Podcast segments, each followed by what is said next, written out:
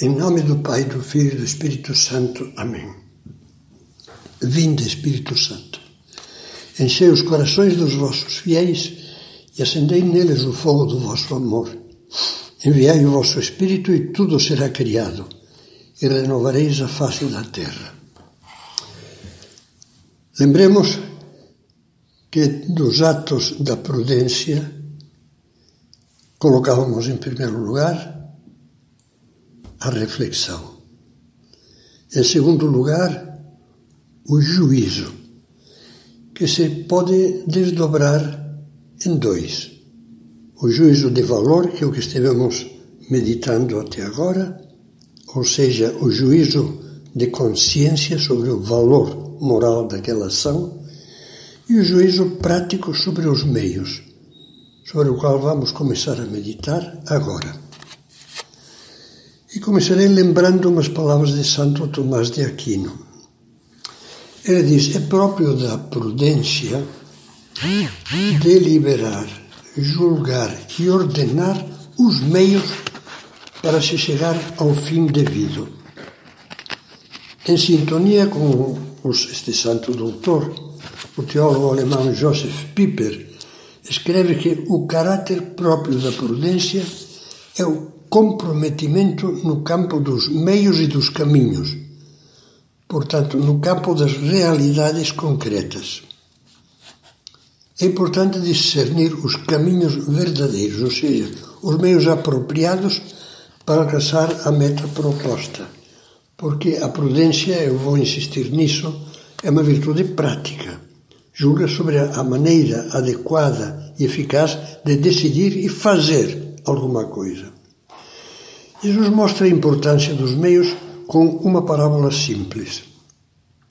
Quem de vós, diz Cristo, querendo fazer uma construção, antes não se senta para calcular os gastos que são necessários, a fim de ver se tem com que acabá-la, para que depois que tiver lançado os alicerces e não puder acabá-la, todos os que o virem não comecem a a zombar dele, dizendo: este homem principiou a edificar, mas não pôde terminar. Esse planejador tinha uma meta honesta: edificar uma torre. Começou por refletir, sentou-se para pensar. Assim diz Jesus: Quem de vós não se senta para calcular? Mas descuidou frivolamente o juízo sobre os meios. Não calculou se tinha o suficiente e o projeto ficou truncado, inútil. Todos conhecemos casos parecidos de fracassos em empreendimentos comerciais, industriais, imobiliários, imobiliários agrícolas, familiares, etc. Vejamos uma história atual. Após o aviso prévio, chegou o momento de o protagonista desta história se achar na rua. Já vinha cismando sobre a possibilidade de um novo trabalho. De repente, uma ideia lhe despontou na mente. Um fundo de garantia. Posso aplicá-lo na criação de uma pequena empresa. Mas qual empresa? Sempre trabalhou como engenheiro no ramo da construção civil. As pessoas comem, disse de si para si, as pessoas são gulosas. E com um embalo poético, mas muito prático, resolveu, resolveu montar uma doceira. Ele já tinha trabalhado em alguma? Não. Tinha experiência de fabricação de doces? Nenhuma. Mas tinha um amigo, dizia, possível sócio, que trabalhou um tempo neste ramo da alimentação. Ele conhece. Tão pouco conheciam ambos que após oito meses o fundo de garantia estava queimado e a doceira fechada.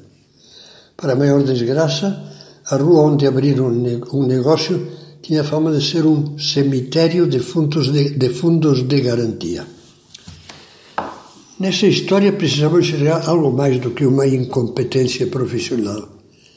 Temos que considerar a imprudência grave que decorre em todos os campos da nossa falta de preparo pessoal.